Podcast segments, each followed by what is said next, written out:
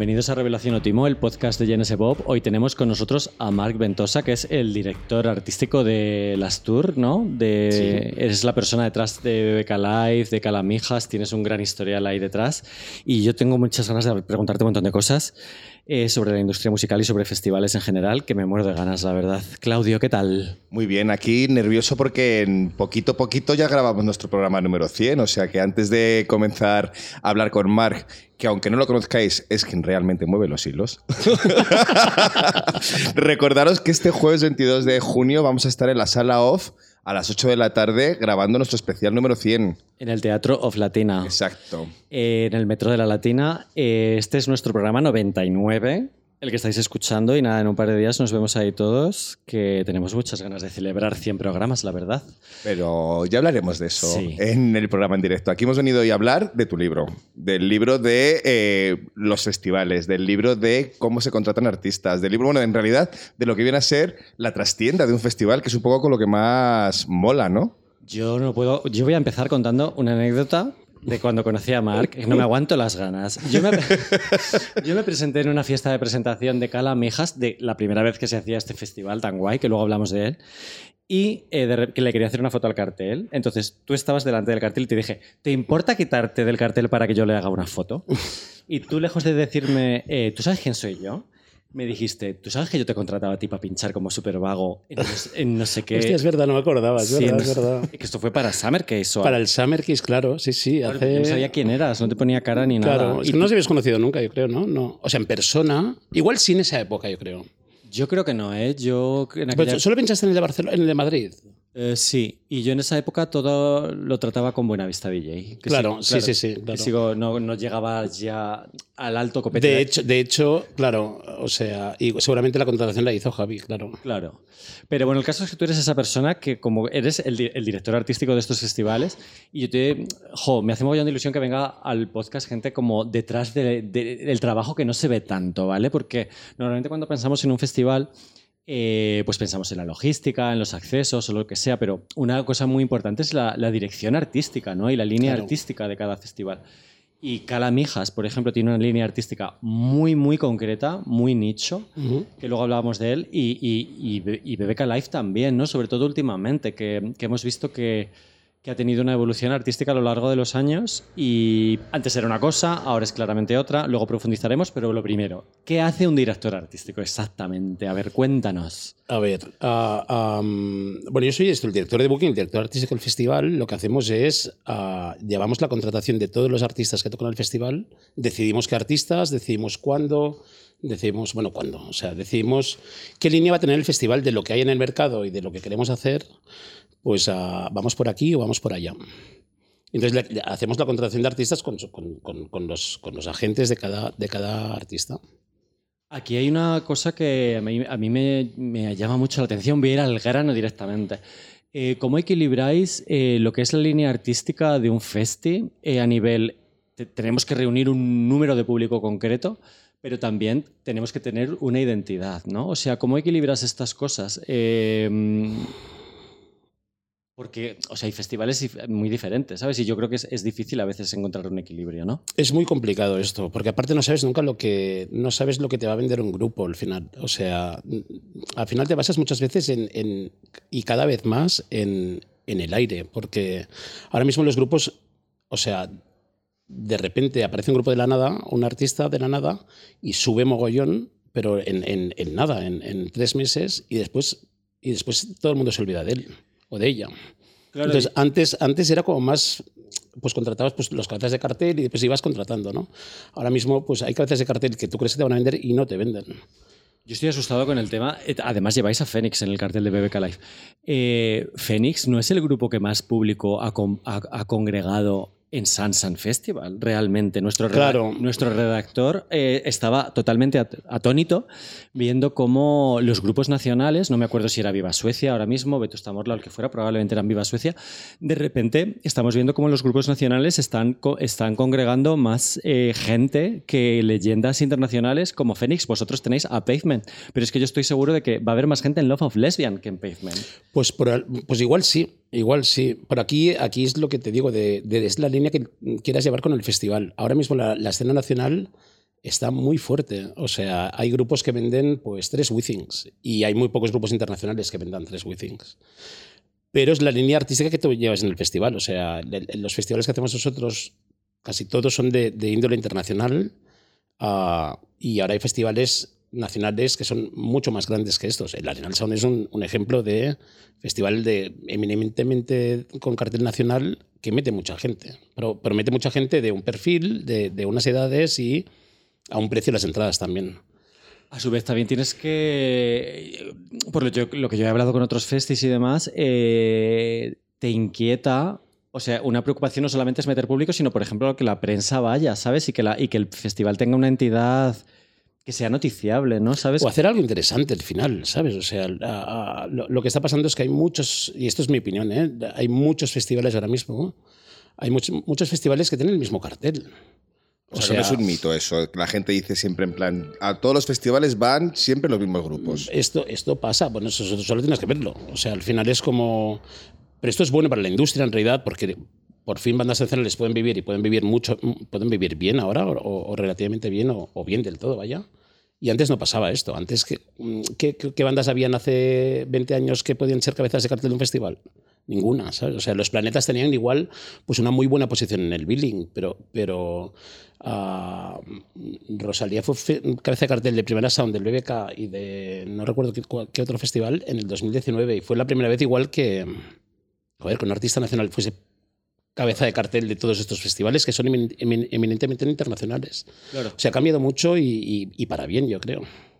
En BBK eh, fuisteis de los primeros en, creo que fue en llamar a J Balvin o a, Bad Bunny o a los dos. Fue Bad Bunny. Uno canceló por, la, por la pandemia, ¿no? Fue Bad Bunny, Bad Bunny fue, pero eh, hizo sonar creo que el año, el año anterior, uh, cuando Bunny no estaba tan fuerte. Nosotros lo tuvimos en, no, no, lo tuvimos, no, lo contratamos en 2020, lo reconfirmamos en 2021 y después en 2023 ya no, ya no giraba. Claro.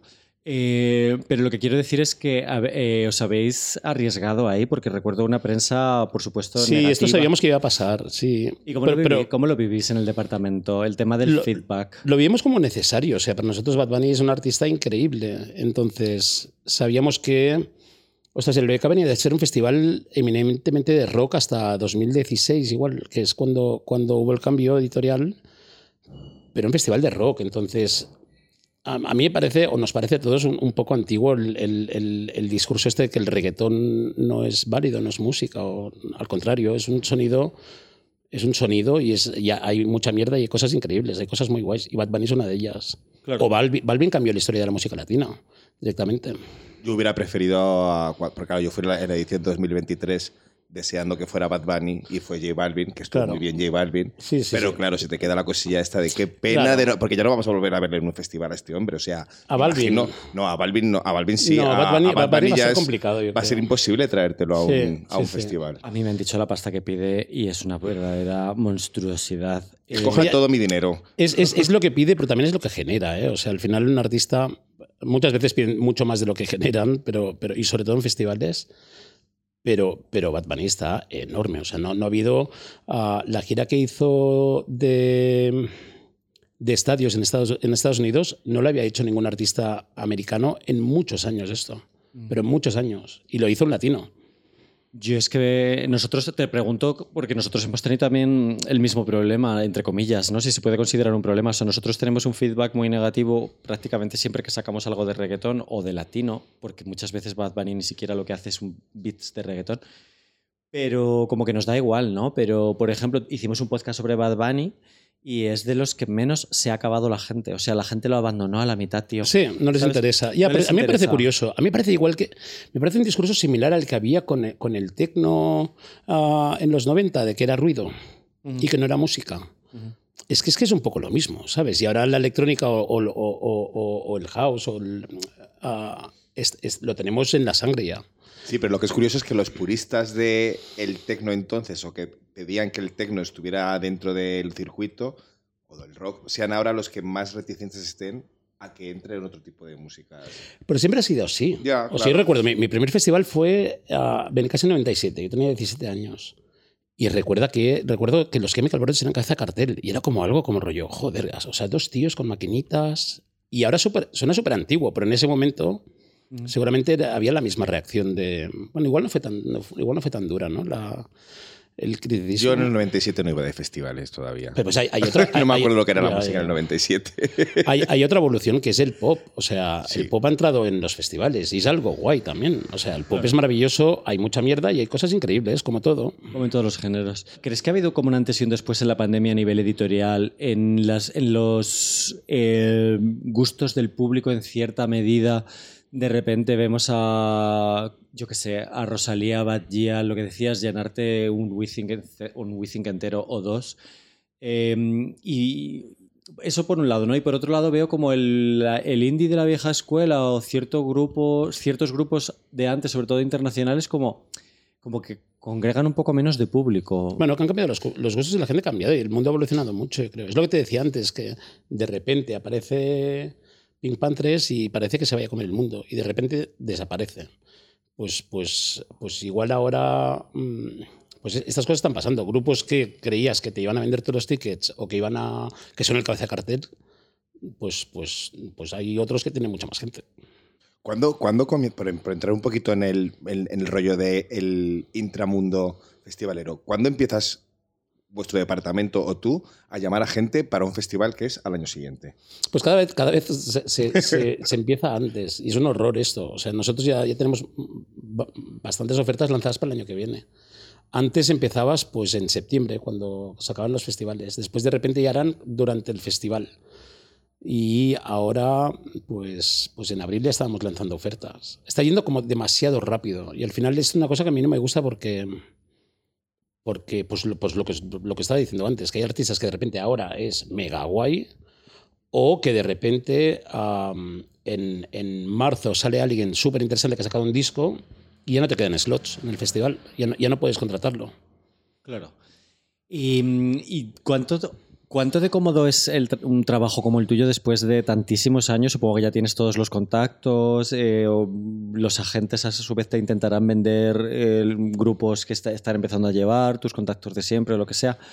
Em, ¿Seguís llamando a la puerta de gente que está empezando, yo que sé, a través de su Instagram o a través de contactos rocambolescos o vais un poco a piñón pues fijo? Pues esto también ha cambiado mucho. Antes, o sea, yo recuerdo cuando cuando contraté la primera vez a, los Arctic Monkeys, que llevo corriendo con ellos desde el principio, joder, es un grupo que salió de, MySpace tal, y, y, cuando y sacaron como un single, y entonces los traje a, a Rasmatas en el club, y era como todo una evolución ahora los grupos, o sea, tienen un, single, un tema y enseguida tienen como 25 agentes que los quieren fichar, como no sé cuántos managements, ¿sabes? Todo va súper rápido y al final estás comprando cosas de alguien que tiene un tema o tiene dos temas y mm. son muy guays igual, pero... pero ¿Sabes? O sea, de repente, pues acabas contratando grupos que después no son lo que, lo que pensabas que iban a ser.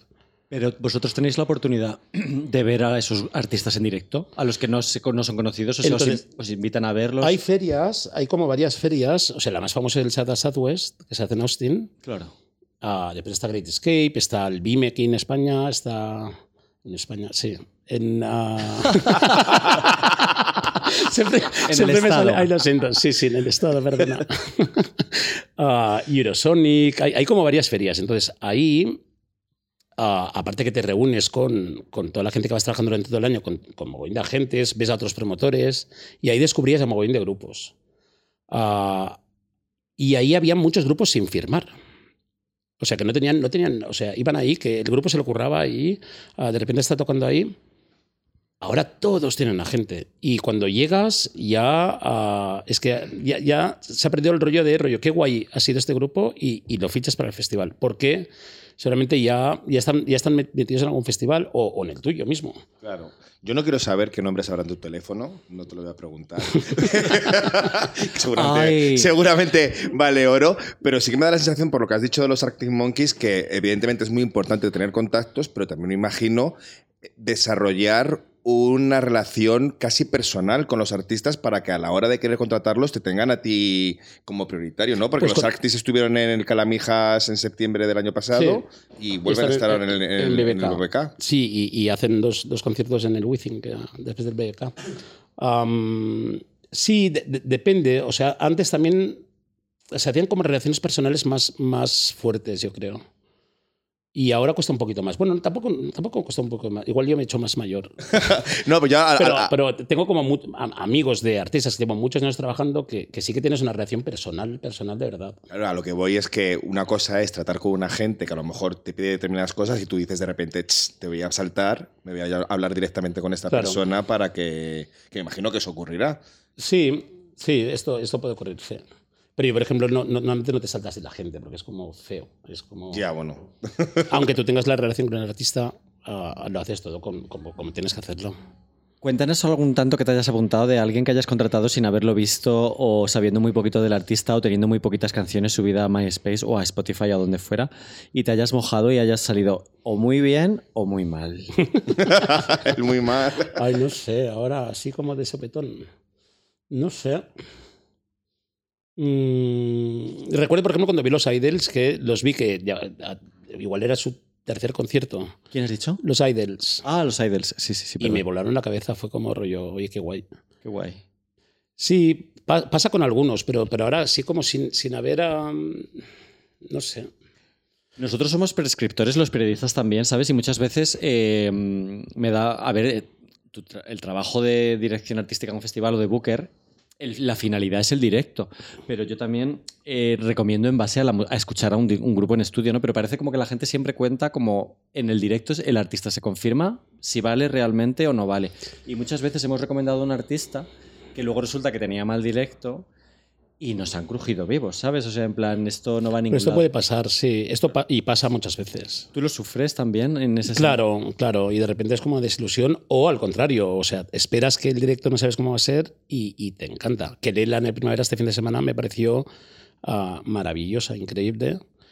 Y, y, esperaba un directo como, como un poco de karaoke. Y no fue karaoke porque fue súper. ¿Lo visteis? ¿Estuvisteis? No, yo sí lo vi, pero fue minimalista. ¿eh? claro, pero a mí me encantó. Fue arriesgado, ¿eh? Súper arriesgado, pero súper bonito. Y con mogollón de rollo. A mí eso me pasó con Villano Antillano también, o sea, viéndolo en el, en el Primavera. ¿Te gustó? Me, encantó. Me encantó. Me encantó y me esperaba una cosa como más amateur o como ya sabes que a veces. Sí, por ejemplo, ella, ella está en el BBK también y cuando lo vi estaba súper. O sea, pensé, qué guay va a ser esto en el BBK. Igual tienes que subirla de escenario, no sé en qué escenario está. Pero... Está en la carpa, está en la carpa. Ahora hacer cambios es muy difícil ya. No, no, pero me encantó el directo, por favor, ella es increíble. El rollo, el rollo, el rollo de decidir qué artista va en cada escenario y demás, ¿se negocia también desde el principio? ¿Os podéis permitir el lujo de repente de que alguien lo haya petado, que, era muy pequeño y decís, hay que cambiar? Puede pasar esto, pero está todo muy negociado. Y aparte nosotros lo, miramos mucho esto, o sea, miramos mucho la evolución que va a tener el festival. O sea, yo pienso siempre en, ah, como si fuese uh, mi fiesta ¿Sabes? Entonces yo pienso, hostia, la gente cuando llegue, pues esto, entonces pues va a ir a este, escenario. Hago como rutas mentales mías, o lo, hablamos con todo el equipo, obviamente, y ah, lo miramos mucho esto, ¿sabes? Que la evolución del festival esté muy bien hecha y que, y que los slots sean los adecuados y que los escenarios sean los, los adecuados. A veces la puedes cagar, obviamente. ¿eh? Pon ejemplos que si no la gente no lo va a entender. A ver, un ejemplo. ¿Alguien que quiera entrar a actuar a las 10 de la noche le toca a las 4 de la mañana o al revés? Por ejemplo, por ejemplo esto pasa, pasa mucho en festivales, que de repente hay artistas que no pueden actuar a las 2 de la mañana o a las 4. Tienen que actuar a las 8 de la tarde.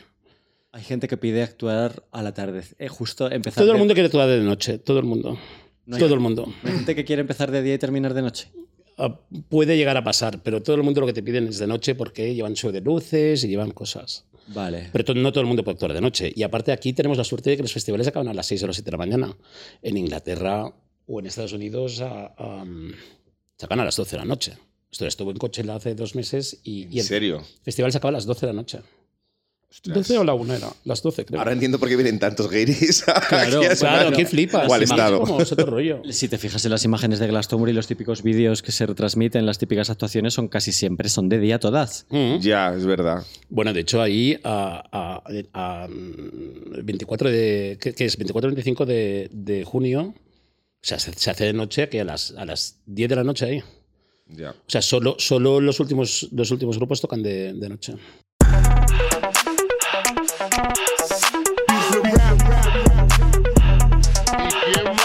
La villana.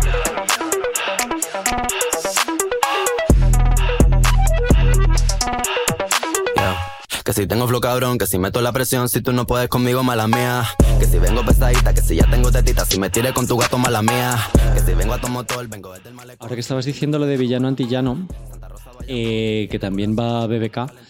Eh, me ha venido a la mente el tema LGTB, paridad y demás, que yo creo que habéis eh, sido como de los que más lo habéis cuidado, ¿no? En general. Sí, lo hemos cuidado mucho. Esto desde, el principio intentamos siempre que haya mucha diversidad y, porque es necesario y porque es divertido, por favor. Es que si no... ¿Esto es un debate que vosotros tengáis como en la oficina o es una cosa lo tenemos, lo tenemos muy a menudo. No es un debate, es una cosa que todo el mundo quiere hacer. Por ejemplo, siempre empezamos con solo cabezas de cartel femeninas. Y esto, ah, de repente, pues por disponibilidad, por, porque no puede ser, porque tal, pues, pues muchas, es muy difícil hacerlo. Pero siempre, siempre, la frase siempre es como, esto es un campo de nabos. Claro. Entonces empezamos como a, mover cosas y a... Esto lo miramos mucho y, y, es súper necesario. Por ejemplo, en Basoa, en el BBK, que Basoa es como la... la... ¿Habéis estado en el BBK? Es la sí, es la maravilla el Basoa. Por mí que hubiera un festival Basoa solamente Basoa es súper especial, es muy, muy especial. Ah, pues esto es, como un bosque que hay en el recinto y ahí montamos como una especie de, de rave en el bosque. Hay como siete torres de sonido en forma circular y entonces la cabina casi no se ve, hay un escenario pequeñito y la idea era que el sonido fuese el protagonista, el sonido de la música y el rollo. Pues ahí, como mínimo, siempre tiene que haber la mitad de DJs chicas porque, porque aquí ha pasado mucho. O sea, hasta hace poco las DJs chicas ah, o DJs de otros géneros que no sean masculino, masculino a, pues no tenían, ¿sabes? Costaba porque no, se veían reflejadas en, y esto lo, y aparte y, empiezan a haber muchos jockeys que quieren estar en lineups donde haya chicas, si no no si no no quieren pinchar. Ah, Entonces esto lo, se mira mucho y, y en la industria cada vez hay más, más conciencia. Claro, pero me imagino que eso ahora ya está como más aprendido, pero al principio, no sé cuándo empezaste tú en el BBK, no sé si fue cuando con el cambio de... de, de mm, sí, yo, entré en, en, en 2015. En 2015, o sea, en aquel momento no era tan fácil explicar la necesidad de que hubiera esta diversidad. Sí, sí, y no sé, sí que, sí que lo mirábamos ya tanto, pero... pero pero sí, yo recuerdo el primer año que, del cambio que hubo en el BBK y el cambio que hubo en las Tour, Ah, se reflejó en el BBK del 2016. Y el BBK eso era un festival de rock eminentemente donde pues estaba pues había estado pues Metallica, Iron Maiden, Muse, Coldplay y y de repente estaba pues Tame Impala, Grimes, uh, los Pixies. Uh, ¿Cuál, fue el, nombre, el nombre más polémico de esa primera edición, si lo recuerdas? O sea, el que más despertará dudas. Pues yo, recuerdo que ese año evocamos a Zetangana. Y Zetangana siempre, siempre comenta que ah, nadie lo quería boquear cuando empezó y que el primer festival que confió en él fue el Sonar. Pues fue el BBK el año anterior, yo creo. Zetangana, acuérdate. si te sirve de consuelo cuando le preguntamos si se acordaba de actuar en nuestra fiesta de 10 aniversario, creo Tampoco que se recordaba. puso cara de... ¿Quién es esta persona? Ya, ya, ya. Eh, o Grimes, no, pero no fue polémico, es que no, no, no hubo polémica. Hubo polémica más en, en el en el como el Bad Bunny de 2022 fue el cartel de 2016. Claro que no, se entendió para la gente que llevaba tiempo veniendo al festival, porque era un festival con súper super grupos y de repente quisimos ir hacia otro, hacia otro lado. Claro, pues es que es muy curioso porque la gente con los festivales acaba teniendo como una relación casi como de identificarse, de identificarse con ellos. Claro. me parece lo más complicado el mantener a ese público de siempre y traer a nueva gente. Pero eso es lo más interesante en realidad. Lo, que pasaba antes es verdad que, que habían como mega headliners son headliners que ya, no actúan ni nos lo pensamos de, traerlos al festival. Y lo que queremos es que la gente venga al festival, no a ver un grupo y la gente llegaba a las 7 de la tarde y a las 12 cuando acaba se iban. O sea, esto no es un festival, es un concierto de tal grupo. Y, además es injusto para otros artistas, porque yo recuerdo en este pasado primavera, eh, viendo a Caroline Polachek, las primeras filas estaban llenas de gente que quería ver a Rosalía y se la sudaba lo que pasaba a Caroline. Es muy injusto. Esto, esto, puede pasar y esto lo puedo entender. O sea, pasa, con, pasa con muchos headliners. Yo quería terminar con el tema de la paridad con una pregunta otra vez eh, en mi línea. Em, yo estoy viendo aquí el cartel y estoy viendo pues a Arca, a Fiberrey, a Florence, que sería... O sea, yo lo que más me hace ilusión ver de este cartel ahora mismo es Fiberrey, por ejemplo, ¿no? Pero Fiberrey nunca va a convocar el público de Arctic Monkeys, ¿sabes? No. vosotros pues, podéis hablar de la paridad en una reunión o lo que sea y decir que guay que llevamos a Fiberrey o lo que sea, o a Florence de cabeza de cartel. Florence, por ejemplo, sí que, Florence sí que ha actuado en, el Withing Center, la he visto en el Withing Center, además es un torbellino, ¿no?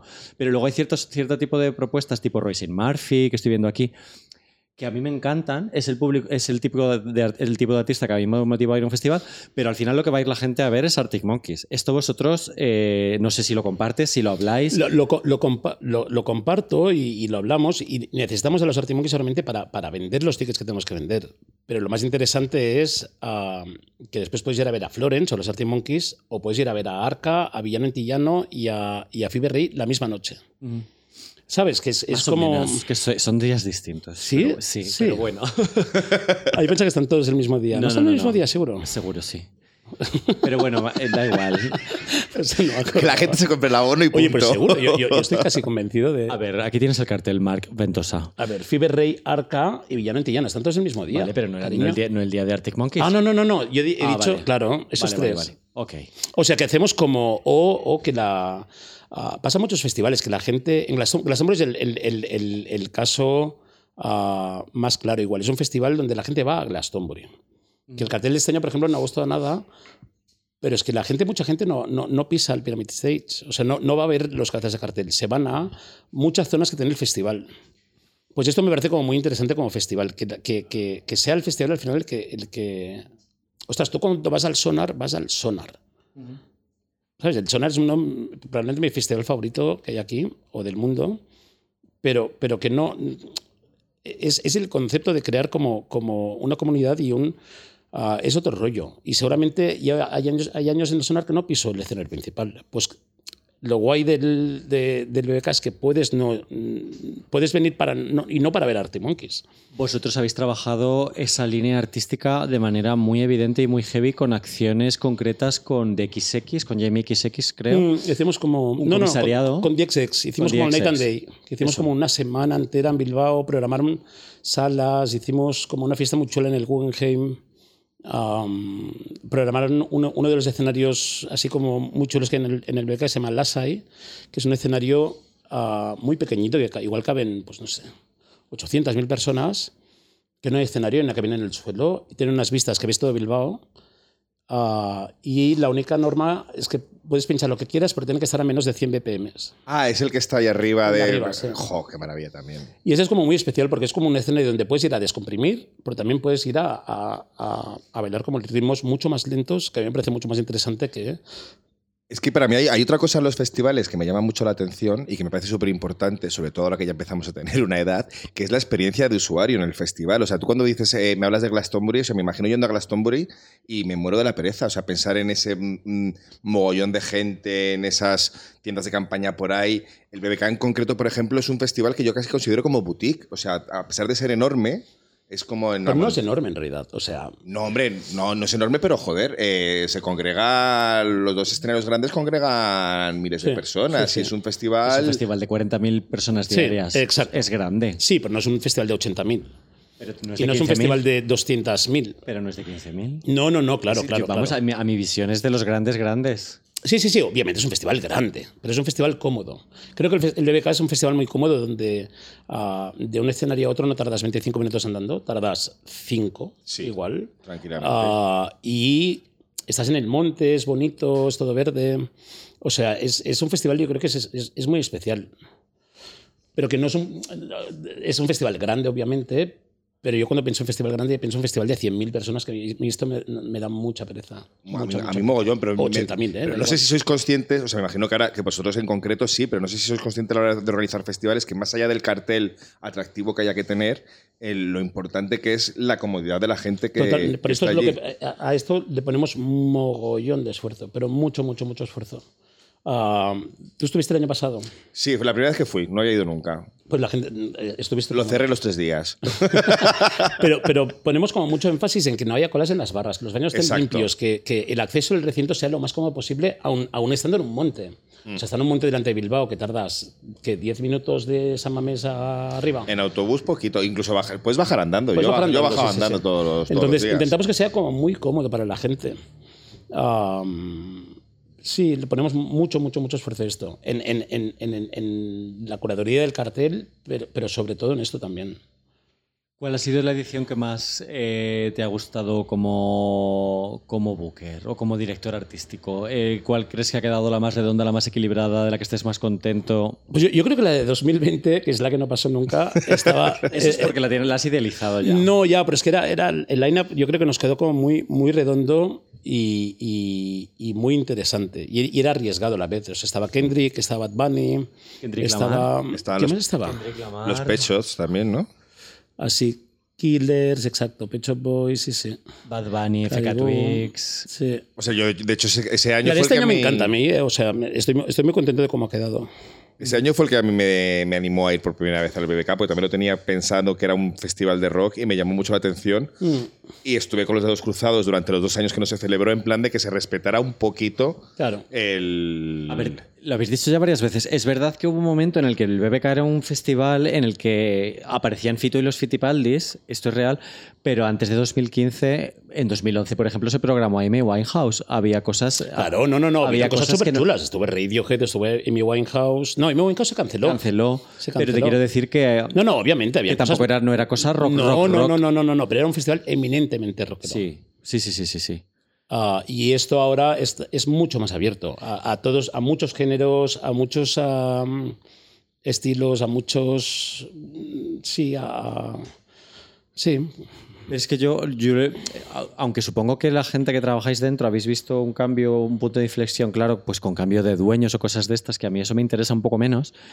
Yo he visto una evolución más o menos natural, porque cuando era el festival de rock ya se empezaban a meter cositas que no. Sí, algunas cositas habían, sí, sí. sí. sí no, era como... Pero era un festival más basado en, no era en, cabe, en cabezas de cartel. Okay. Pero Askena, Askena es un festival súper especial. ¿eh? De, de, yo creo que de, de, los que hacemos es el, el, el más antiguo que hacemos. Pero aparte, yo siempre lo defino como el sonar del rock a la esquena, porque es como, para la gente que le gusta el rock, es un festival muy especial, donde se programa, los cabezas de cartel son importantes, pero es mucho más importante la serie, la, la, la serie media, la serie baja del festival, mm. para la gente que va. Después necesitas un cabeza cartel para vender tickets, ¿no? Pero, pero, pero igual tienes una base de gente que siempre van. O sea, la gente de la esquena dicen que a la esquena se va y punto. Uh, pues esto pasa. Pero es un trabajador de las Tour que te has ido al sonar este fin de semana. Sí, pero, pero tenemos, tenemos, un equipo. tenemos un equipo grande y al final yo el sonar voy a trabajar también. Te lo digo que eh, yo he mandado redactores a las dos partes y claro, es muy gracioso que coincidan porque parece es como dos universos paralelos de personas, ¿no? Pero coincide, claro. coincide gente, ¿eh? Oye, de los mitos que hay en torno a los festivales que se suelen decir, ¿cuáles son verdad y cuáles son mentira? Por ejemplo, la guerra entre festivales por llevarse las pujas por los artistas. ¿Eso existe o no existe? Esto existe relativamente. O sea, sí existe. Sí existe porque, porque, porque hay festivales que coinciden en tiempo y hay festivales. A, esto, esto es real. O sea, nosotros competimos, por ejemplo, con festivales mucho más grandes de, de tamaño, digamos. Mm. Y entonces es, es, complicado a veces. O sea, es hacerles entender a las bandas que donde van es un festival especial y, donde, y, y, y puedes llegar hasta aquí. O sea, pero tú, pero vas, tú, vas, tú vas con un presupuesto, me imagino. Claro. X, en plan, empiezas aquí y terminas aquí. Y hasta aquí puedes. Exacto. Me lo imagino como la subasta esa de pescado o algo así. Bueno, pues, con, con cabezas de cartel puede llegar a pasar, o con algunos grupos también. Y, y se, han, se han, han, pasado cosas un poco salvajes aquí en este país, pero, pero bueno. Es lo que hay, al final es competencia la, la, oferta y la demanda. Y luego también es un poco ser flexibles, me imagino, porque en el Calamijas del año pasado, o sea, recuerdo que que el, el, de los Oasis, nunca me acuerdo del nombre, Liam, Liam. Liam eh, llegó recién actuado en el Wimbledon. O sea, ah, claro, no, en, en, Wembley, ¿no? En Wembley. Claro, en esto, esto, no pasó, nosotros lo confirmamos y después murió el batería de Foo Fighters y le montaron el concierto homenaje el día que él actuaba en Calamijas. Entonces, él se, bueno, era muy amigos, entiendo, entonces actuó como a las 3 o 4 de la tarde en Wembley y se cogió un jet privado y apareció en Mijas. Que mucha gente se piensa que, no, que, que, que, no iba a ir. que le estamos engañando, ¿sabes? Que no, que no iba a venir y no, no, estaba todo, todo... Se hubiera montado una buena con la gente que había allí ya, ya, ya, no, no, esperándole. todo, todo. Pero tú, tú durante los festivales estás, o durante el festival, ¿estás pendiente de los artistas que van y que vienen, en plan, para recibirles en la puerta y decirles, Algunos hola, sí. Lian, ¿qué tal? Pasa por aquí. Sí. O sea, somos un equipo de, de booking uh, y lo intentamos hacer siempre. Sí, sí, sí. Por ejemplo, ¿a quién has esperado? ¿A quién esperado? Tampoco se estás esperando. O sea, bueno, cuando llegan te avisan. Bienvenido. Qué ilusión. Pues a, pues a artistas que sean muy amigos o artistas uh, importantes que, le, que les es guay, ¿no? Cuando llegan al festival los artistas llegan como a tu casa al final. Entonces, si montas una fiesta en casa, pues abres la puerta. ¿no? A la gente y, oye, mira, pues aquí está el baño, aquí está la cocina, pídate lo que quieras de la nevera. Dime un nombre. Y, Quiere un nombre. Un nombre, pero como mogollones, que son, muchísimos. El BBK del año pasado. El BBK del año pasado, pues cuando llegaron los Artimonkeys, por ejemplo, o cuando llegaron a, a Caribú, que son, que son muy amigos. Caribú le he entrevistado yo, es un amor de persona. Dan es lo más majo del mundo, vaya. Yo me, me hubiera quedado. Mira que a mí me gusta poco hacer entrevistas, pero con, con Caribú me hubiera quedado toda la tarde, me parece. Dan es lo más majo que hay en el Está diciendo Dan, así como con el nombre de pila. Claro, bueno, Dan, Dan ¿no?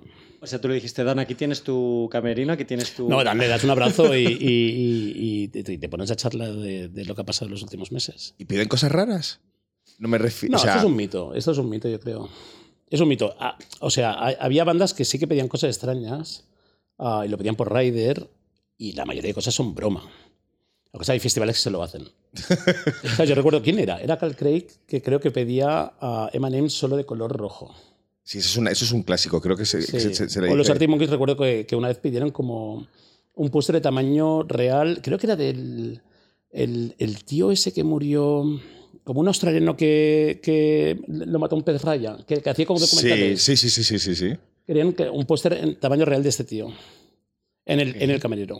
Y alguien lo consiguió. Y se lo hicimos. ¿De verdad? sí, sí, estas cosas son divertidas. Ay, Dios. Pero esto ya es, es, como antes pasaba, ahora ya, ya, ya no. no. Ok. Y los grupos más importantes se montan ellos el camerino, casi, casi. Ok. Hemos evolucionado para algo a bien, fíjate en algún lugar, no así en la comunidad valenciana. Em, vamos a hablar de Calamijas un rato. Em, ¿Cómo surge este festival? Que yo, eh, vas a flipar, pero yo cuando lo veo el cartel del primer año, me viene un flashback de Summer Case, no sé por qué. Sí. Eh, de repente es como, esto es Genesis Pop, ¿vale? O sea, tener la sensación de que un festival ha calcado, no, o sea, no porque haya sido una... Eh, un, a ver si me explico. Y que en mi corazón esto es Genesis Pop, ¿sabes? Yo eh, veo una línea muy, muy parecida, ¿sabes? Porque de repente ves aquí a gente que, que es súper importante para nosotros, tipo pues Roisin Murphy, históricos como Kraftwerk, de repente pues el, un, el Britpop de Liam Gallagher, pero de repente Roixop, de repente Nati Peluso, James Blake, Caribou, o sea, es que prácticamente son como todos los artistas más importantes para mí, bueno, España es en Senra, esto en vuestro cartel del año pasado, ¿no? Hmm. Y me recuerda muchísimo a cuando el Summer Case traía eh, gente que no era tan fácil ver, ¿sabes? Como Jarvis Cocker, Sparks, Los Cardigans, Daft Punk. Daft Punk, Arcade Fire... Eh, ¿Sabes? O sea, de, repente eran un montón de artistas que nunca habías visto en Madrid o casi nunca habías o no habías podido ver en Madrid y que eran como muy afines a, mis gustos personales, que yo estoy hablando aquí de mis gustos personales, ¿no? Claro. Y esto es, vuelve a ser lo mismo. O sea, hay un montón de nombres de artistas que no voy a decir que no están en el cartel, ¿sabes? Como que habéis evitado cierto tipo de nombres muy sobados. Em, sí, esto lo intentamos hacer mucho. Y, os habéis ido a otro lado, ¿no? Eh, también con nombres como Gazi, Albani, eh, Obermono, eh, realmente nombres súper interesantes, ¿no? ¿Qué queríais hacer con Calamijas? Exactamente, ¿cuál era el objetivo empresarial? Pues el objetivo era, queríamos hacer un festival en el sur porque veíamos que, que no había festivales en el sur así de, de, este, de este rollo, digamos. Y y nos apeteció como bien hacer un festival de playa, hacer un festival uh, casi, que, casi que un homenaje a Benicassi 98, 99, 2000. que era un festival muy especial, ¿sabes? Y era un festival donde ya no solo vas al festival y vas a una ciudad y, y, te alojas en un hotel y, y, vas del hotel, igual te vas a un restaurante y te vas al festival, sino de pasar ahí una semana de vacaciones, te vas a la playa, llega el día del festival y a, pues esto, por la mañana vas a la playa, que hacemos con una programación donde hay DJs y hay bandas, te vas a comer una paella, te vas al hotel, mm. te duchas o al camping y llega, llegas al festival, pues esto, quemadito del sol, oliendo after sun y te pasas toda la noche bailando. Yo, yo estuve, o sea, y debo decir que siempre es muy arriesgado ir a la primera edición de un festival porque nunca sabes logísticamente qué puede pasar, si el recinto va a ser cómodo, si va a fallar algo, lo que sea yo me lo pasé teta, porque lo vi como un poco como lo que tú decías, el BBK del Sur. Porque, bueno, y de hecho ha sido un poco como la prueba del cartel que luego vais a poner en el BBK en el BBK este año, pero la mm. mezcla que había de de repente ver a Nick Cave, ver a Royce, a tener ese mini Basoa, que no era un Basoa, pero... La caleta, sí. En la caleta. Hay, hay, hay paralelismos, pero está muy pensado el line-up también. O sea, el, el, el, BBK es un festival de que pasa en, en, la montaña, en Bilbao, en julio, y eso es un festival que pasa al sur de España, en la playa, a finales de verano. Y, cuando programamos, tenemos esto en mente. Hay, bandas que es como, aquí no, no entra porque no, no, queremos este vibe, no queremos este, este rollo en el, en el. Y, y, está muy pensado. Lo, lo, que dices de la caleta, que la caleta es como la zona de baile que hicimos en, en Calamijas, es también en un bosque casualmente, pero la programación está pensada para, para, para esto. Finales de verano, playa, um, ¿sabes? Igual podemos hacer como algo más duro en, el, en Basoa o más, más triposo, más uh, rabero. Mm. Y, en, y ahí es una raíz de playa. Es diferente. Es que el clima, el clima también condiciona. Afortunadamente claro. es a finales de verano. O sea, ese festival ahí en, en agosto ya, ya, ya. no se puede hacer, pero de verdad. Pues estuvo súper bien. Tuvimos, ¿no? mucha, tuvimos mucha suerte. Sí, pasó un poco de calor con Solea Morente, pero creo que era porque era a las 5 de la tarde o las 6 de la tarde, pero. Y el recinto es súper bonito. Es un recinto que, que, es muy diferente del BK. El BK es super. todo verde y todo. Este es todo seco. Bueno, porque estamos en el sur. Hay muchos árboles, hay muchísimos árboles. Uh, pero es otro, es, y, el, y, la luz es diferente, y, el, y, el, y, se nota que está el mar ahí muy cerca, que, que, que del BBK también está muy cerca el mar. ¿eh? Que se haya repetido es buena señal, ¿no? Me imagino que más allá de que el público que fuimos nos quedamos contentos, me imagino que incluso la población o el ayuntamiento o sí, está sea. todo el mundo. La verdad es que yo creo que pocas veces hemos tenido críticas tan buenas uh, de algo que o sea, es que fue, fue como muy unánime. Todo el mundo estaba muy contento, tanto artistas como público, como instituciones, nosotros, todo. ¿Y eso no da un poquito de miedo de repente decir la cosa está de todo que repetir el, ya, bueno, pero, pero o no, o, o, te pone más cachondo porque es como rollo, venga, pues, pues, ahora vamos a hacerlo mejor, ¿sabes? Porque fue el primer año. El primer año es muy complicado. Claro, el primer año tú tienes que decir, para bien o para mal, yo estuve allí. Primer año igual... to, todo puede salir mal. todo, todo, puede salir mal. Porque aparte no se había hecho nunca nada ahí. Es y, verdad. y, y la Clara de Mijas es un pueblo muy pequeño. Es muy alargado, muy pequeño, los taxis no hay tantos taxis, no, es muy eso, complicado. Entonces era como, hostia, aquí uh, o poder ir todo muy bien o poder ir todo muy mal. Y trabajamos mucho para, para que fuese todo muy bien, ¿no? Pero, pero tuvimos suerte. Suerte gente, y que, que, le hicimos bien, vaya. ¿Cuánta gente fue? Pues no recuerdo, como treinta y pico por día, 30, 30 y o sea, pico. es grande día. también. Sí, sí. Es que en realidad estabas, tú hablabas de que querías hacer un festival o, compararlo con un Benicassi 98, pero otra vez eh, los nombres eh, me parecen complicados en cuanto a convocatoria de público, ¿sabes? O sea, bueno, pues no son porque, porque son es un poquito más arriesgado. O sea, lo fácil claro. es poner grupos que te, te llenen en un estadio. Claro. Pero no queremos, no, no queremos ir hacia ahí. Queremos ir que, que sea el festival, el, el, conjunto del festival, el que, el que ¿Sabes? Cuando, cuando traes una banda muy grande, se te llena de fans de esa banda que pues no se mueven de, de, de delante del escenario y cuando acaba el concierto se van.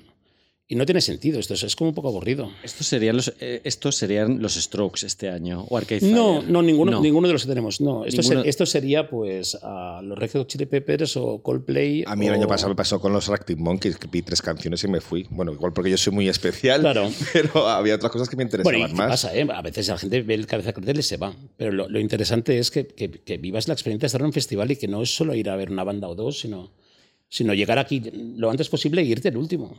Vamos a hablar del cartel de Calamijas de este año porque he mencionado millones de grupos que fueron el año pasado y la gente y voy a liar a la gente, la gente se va a quedar un poco cuajada. este año van Arcade Fire, Strokes, Florence and the Machine. Eh, ¿Os habéis apuntado ahí el tanto de Ethel Kane, que es una persona por la que nosotros Muy hemos, guay, ¿no? hemos apostado? Nos hace mucha ilusión. Claro, es una artista que hizo el año pasado un disco conceptual en, la, en el cual, eh, a ver si lo digo, ella al principio es un niño gay, pero luego es una mujer transexual, pero luego queda con un tío que la mata, la devora, se la come, luego sube al cielo. O sea, es un cuadro de disco eh, muy interesante con un montón de giros. Y bueno, el otro día se desmayó en un concierto, no sé si lo ya, viste. Ya, pobrecita, sí, sí, sí. Pero ya se ha pues está bien, está bien, está bien. Sí. Se ha recuperado. Bueno, de hecho, ya ha seguido la gira ella. Sí, un besito a Ethel Kane, que es de lo más interesante que vais a ver ahí en Calamijas. Eh, también están Moderate Siuxi, por favor, sí, ¿cómo sí, ha sido guay, esto? ¿no? Pues, pues mira, pues salió y, y obviamente ni, ni, ni, lo dudamos un segundo. O sea, nos hacía mucho, mucha ilusión tenerla. Mm. Y está M83, Underworld, eh, no sé si ha dicho Belan Sebastián. No los has dicho. Sí. Jo, es que a mí Belan Sebastián siempre me animan a un festival, la verdad. Es que Hombre, son, son nomás ellos, por favor. Es de las pocas cosas de los 90 que me siguen encantando. Los 90, bueno, sí, 90, ¿no? Empezaron los 90, claro. Sí, a finales. Y bueno, de repente José González tocando venir, Metronomy. Y, y, bueno, muy guay la línea es española también, ¿no? La élite me encantan. La élite son, son... Divertidísimos. Judel, Judelín también, esta chica. Los VVV.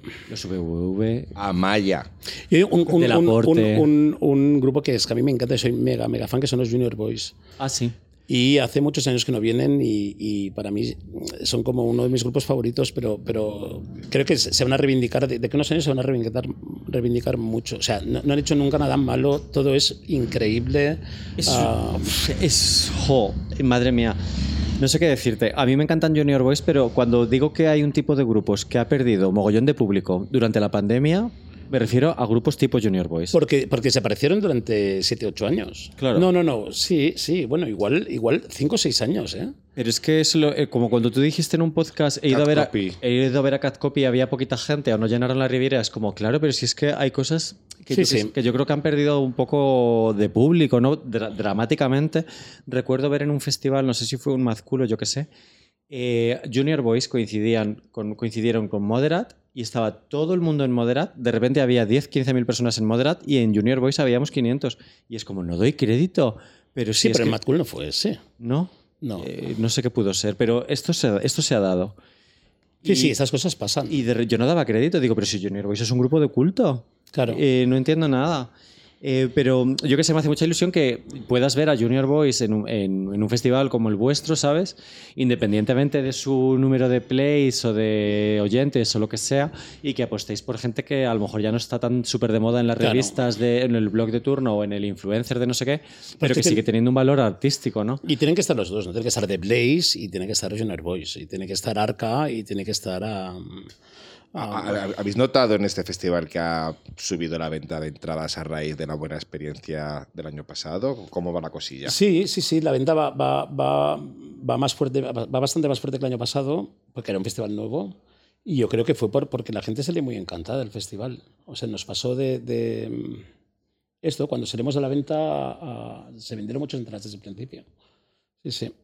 Qué guay. Pues eh, no sé si que- querías decir algo más de, de Calamijas a nivel artística. ¿Te, te, te ha gustado más cómo ha quedado el cartel este año el año pasado? ¿Te has quedado con algún gusanillo, alguna Pues- cosa, alguien que no hayas podido traer? Bueno, me he quedado con uno que no lo voy a decir porque, porque es el, el gran, el gran um, un artista que llevamos muchos años detrás y que no hay manera. um, pero de Calamijas diría que, que a la vez de Calamijas hacemos otro festival en Lisboa, nosotros se llama Calo- Calorama. Ajá. Entonces, muchos de los artistas que están en Calamijas también están en Calorama, aunque hacemos los festivales diferentes, porque ahí es un festival también de ciudad, es un festival diferente de, lo- de, de BBK y de Calamijas, pues es de ciudad, se hace en un parque, en medio de la ciudad. Y ahí, por ejemplo, ahí está Ifex Twin, que aquí no están en Calamijas, y aquí están los Strokes, y ahí está, pues... O sea, ca- cambiamos parte del cartel, pero... pero No, no, no conocía este festival. Igual debería ir y que nos pongáis un, como un sello de todos los festivales y cuando ya hemos recorrido todos, pues que nos deis Yo una este año voy a pulserita. estar más en, en, en Calorama este año, porque el año pasado estuve en Calamijas casi siempre y, y parte del equipo estaba en Calorama. Pero sí, sí, hacemos a la vez, que esto es duro, ¿eh? porque son dos festivales a la vez. Y que no están tan cerca, ¿eh? O sea, No, no, por eso. Thank you.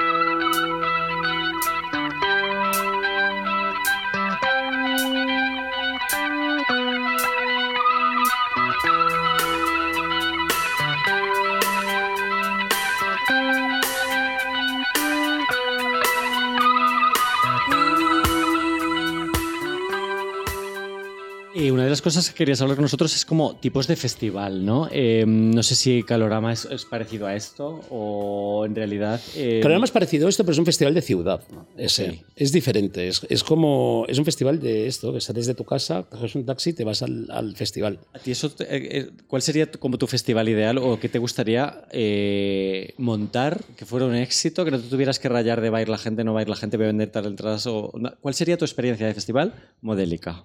Hombre, una, una experiencia modélica sería no anunciar el cartel hasta una semana antes, que esté todo vendido, y sorprender a la gente y que la gente se lo pase increíblemente bien. O sea, que, que, que, que te quites de encima la presión de tener que vender las entradas, sino que la gente ya va al festival entonces Tú contratas a las artistas y después te dedicas exclusivamente a que la experiencia de la gente en el festival sea increíble. Esto sería como el modelo para mí ideal, ¿sabes? Donde no se anuncia nada, se anuncia todo una semana antes y ya está.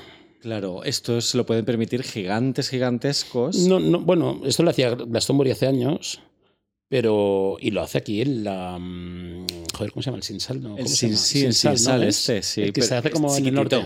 Claro, esto lo puedes hacer porque es un festival de mil, 1500 igual. Se hace en una isla también, creo. Sí, una islita ahí de. Claro, pero a este nivel me gustaría poder. O sea, esto sería muy. muy sería como el objetivo final, vaya. ¿Y qué más? ¿Qué más tipos de.? Entonces puedes sorprender a saco porque no, necesitas exclusivas de grupos. Imagínate esto. Las, las, caídas de última hora, sabes que cuando tienes un festival con 120 nombres, lo normal es que al final haya un par que no puedan ir por enfermedad. Bueno, el año pasado tuvimos un mogollón de suerte que no tuvimos ninguna cancelación en ninguno de los festivales. Ni en Asquena, ni en BBK, ni en Calamijas, ni en Calorama. En Calamijas sí que se han caído un par. este año, el año pasado, el año pasado se caían, el año pasado aún estábamos en COVID a tope. Uh, hubieron festivales que tuvieron, pues no exagero, hay uno que tuvo como 50 cancelaciones igual y otros todos tenían cancelaciones y nosotros no tuvimos ni una. Y recuerdo, yo creo que ninguna. Eso le da ah, un no, tuvimos una cancelación en Calamijas, pero no fue por COVID. Fue, fue de última hora y fue Joey Orbison que el pobre estaba mal y no, no puede A mí me parece normal. Eh, yo de verdad soy súper comprensivo con, con, estas cosas, igual porque conozco a la gente y, yo que sé, estás más metido en la industria y ves que, que a veces no es posible estar y ya está. Pues si nos pasa a todos, imagínate si, oye, que no voy a poder venir esta tarde al cine. Pues imagínate un grupo que, ¿sabes? te puede pasar mil cosas. Es, una cruz de igual. Hay grupos que van con 50 personas. Se han cancelado raperos, además. Este año hemos tenido dos, mala suerte con dos raperos, sí. Lil a cancelar, ¿eh? Y, Slow Tie. Slow Tie y. Y Lil Yachi. Es que eh, yo no es bueno, no, voy a, no sé, no voy a decir nada. pero, me estoy acostumbrando a que, a que raperos cancelen en el último momento festivales. Y, y, es horrible y, pasa mucho pasa mucho. Si te fijas, las cancelaciones así como... Sí, pasa mucho. O sea, eso, es otro rollo también, ¿eh? Es otro rollo de... A ver, que a lo mejor he dicho una cosa aquí micro racista o lo que sea, yo qué sé. Pero lo que, lo que quiero decir, a lo mejor me llama más atención porque son justo las cosas que es más difícil ver en Madrid. Yeah. O sea, de repente eh, Cardi B, Slow Tie, es muy difícil que actúen en Madrid. Ya, ¿Sabes? Entonces es muy llamativo que, que alguien cancele así. Pero vamos, ¿cuántas veces canceló Lily Allen en Benicassi? Eh, tres. las, tengo, las tengo contadas. Sí, sí, sí, canceló dos, o Morrissey. dos o tres veces. Pero Morrissey una, ¿no? Bueno, Morrissey es, el gran, cancelador. Yo a Morrissey, si yo tuviera que llevar un festival, yo no lo llevaría nunca. No. no. yo sí, yo, este año nos lo estábamos pensando, de hecho. Lo que pasa es que, es que tiene como ahora... Ah, es, que, es que es complicado traerle, ¿sabes? Porque pero realmente... Diles tú en Bilbao que no cocinen carne. No, no, por todo esto. Bueno, no, de hecho no, porque, porque es que sí lo pide. Sí lo pide por, por contrato esto. Pero, pero. Mm, sí, es que un artista como que a mí me encantaba, me gusta, pero es que ahora es como traerles como un poco complicado. Y aparte después te cancela todo el rato, entonces. Y no solo eso. por eso, sobre todo. Es, un artista de que, de, de, que te puedes estar esperando meses para que confirme la oferta. Meses. Entonces al final es como rollo, oye, chico.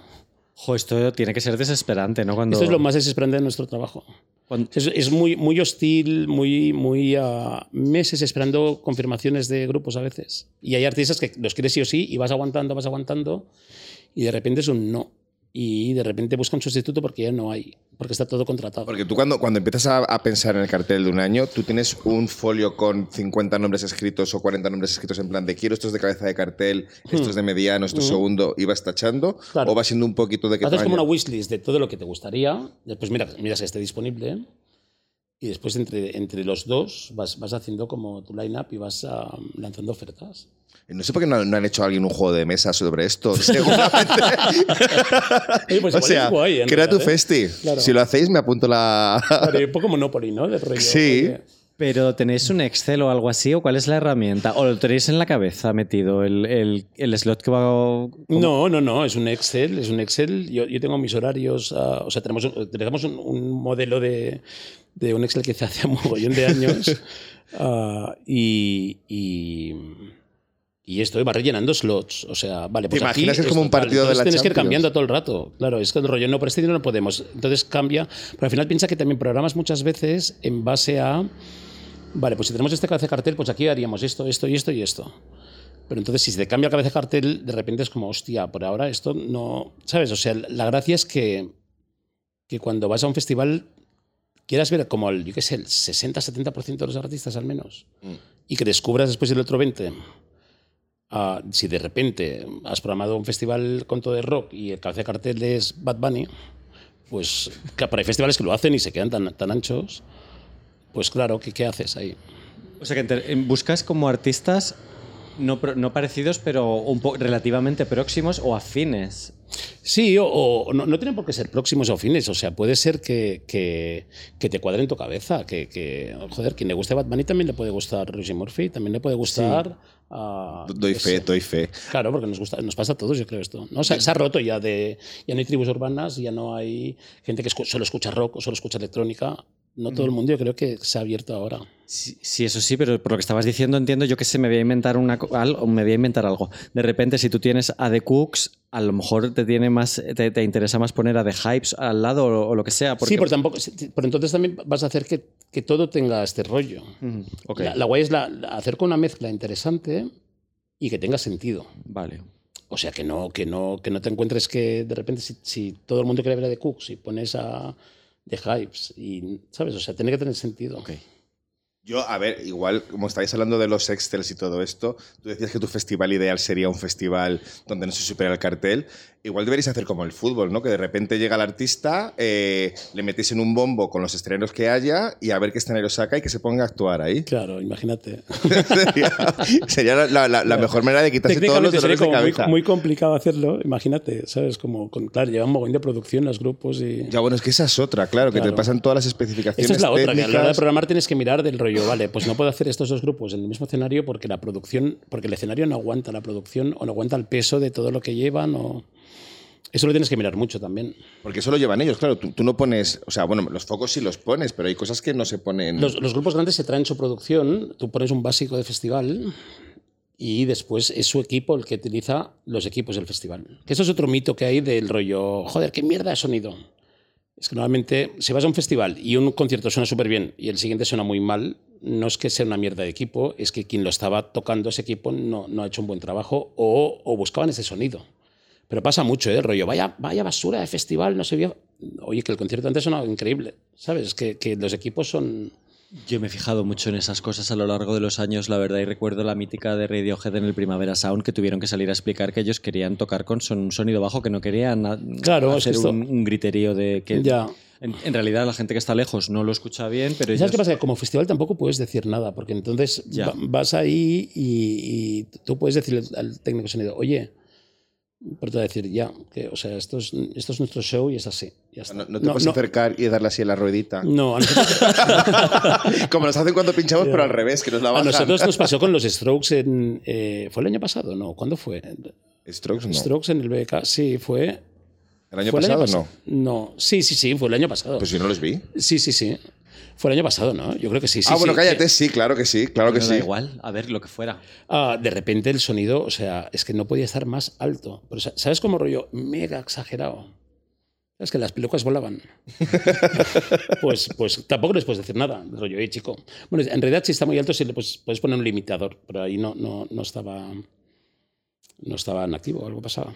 Y ya en el colmo del, del, del, puzzle que es esto loco total de millones de piezas que encajar, el tema de los escenarios patrocinados os condiciona para meter a según qué artistas donde aquí no pega porque con esta marca no pega o el artista no quiere marcas o no sé qué. ¿O aquí hay Nosotros no, no, funcionamos así. No, no. Entiendo que igual hay festivales que sí, pero nosotros la promoción la llevamos nosotros y, y, y, y cerramos un deal con un sponsor donde no, donde no Sí, es que no, no, no es así, normalmente. No, no hacemos escenarios temáticos, no hacemos... No, la programación es la que, es la que elegimos nosotros, vaya. Ok. No lo digo porque yo que sé, a veces ves, estás viendo cosas locas, ¿no? De, no, no se me viene a la mente ningún ejemplo, pero estar viendo a un artista, mm, yo que sé, me lo voy a inventar, ¿eh? No es un caso real. Pero de repente ver a, estar viendo a un rapero de Atlanta actuando en el escenario Las Palmas. Y que de repente es como, madre mía, esto es rarísimo, no, no, no, no sé. Sí, no, no, normalmente no, no, no afecta tanto esto. Y las administraciones tampoco dirán nada, ¿no? Porque los festivales yo sé que hay muchos modelos de festival, pero evidentemente muchos no pueden sobrevivir sin subvenciones o ayudas estatales o de gobiernos autonómicos, locales Es y muy demás. complicado, sí, sí, sí. Eso, ellos pueden llegar a, a vetar en algún momento determinado artista porque no les encaje con su A nosotros no nos ha ideología. pasado nunca. No nos ha pasado nunca. O sea, me parece como un poco extraño que, que- que una administración te pueda decir del rollo no programes el artista. Bueno, hemos visto Bueno, ver, otras si- cosas si- aquí en si- Madrid. Si, que- quieres traer como, yo qué sé, a, a- no lo sé, ¿sabes? Si quieres traer un grupo de nazis, a- pues, pues igual sí que te dicen algo, pero claro, si lo traes tú ya como festival, pues... Igual no depende en qué comunidad sea. yo, yo creo que el BBK está a salvo de muchas cosas por ahora. Jo, pues nada, eh, muchas gracias por venir, Marc. No sé si nos quieres contar algún cotilleo más. No sé, yo cotilleos. ¿Cuál es el nombre más famoso que tienes en el móvil? Oye, es mi cumpleaños, ahora si Alex Turner me quiere mandar... ¿Es tu cumpleaños hoy? eh, no, la semana que viene, pero cuando esto salga, es tu es cumpleaños. mañana mi cumpleaños. Ah, muy bien. Entonces, si me consigues que Alex Turner me mande Oye, un audio... ¿sabes de que mañana es el cumpleaños de Ben Yard también? ¿Ah, ¿O sí? es hoy? No lo sé, no sé quién es Está- hoy Ben es- es mañana. Hoy es 20 de junio, Marc. Pues ah, yo creo que es mañana. Bueno, es que ayer lo vi en la Tú ya has Resistencia estado y en el dijo que hoy es... Tú ya has estado en el sonar. Ah, claro, ya estaba en el sonar. tal has estado? Estoy muerto, estoy muerto. Jo, pues es que me encanta la voz de Alex Turner, la verdad, pero bueno, Claro. yo lo he intentado.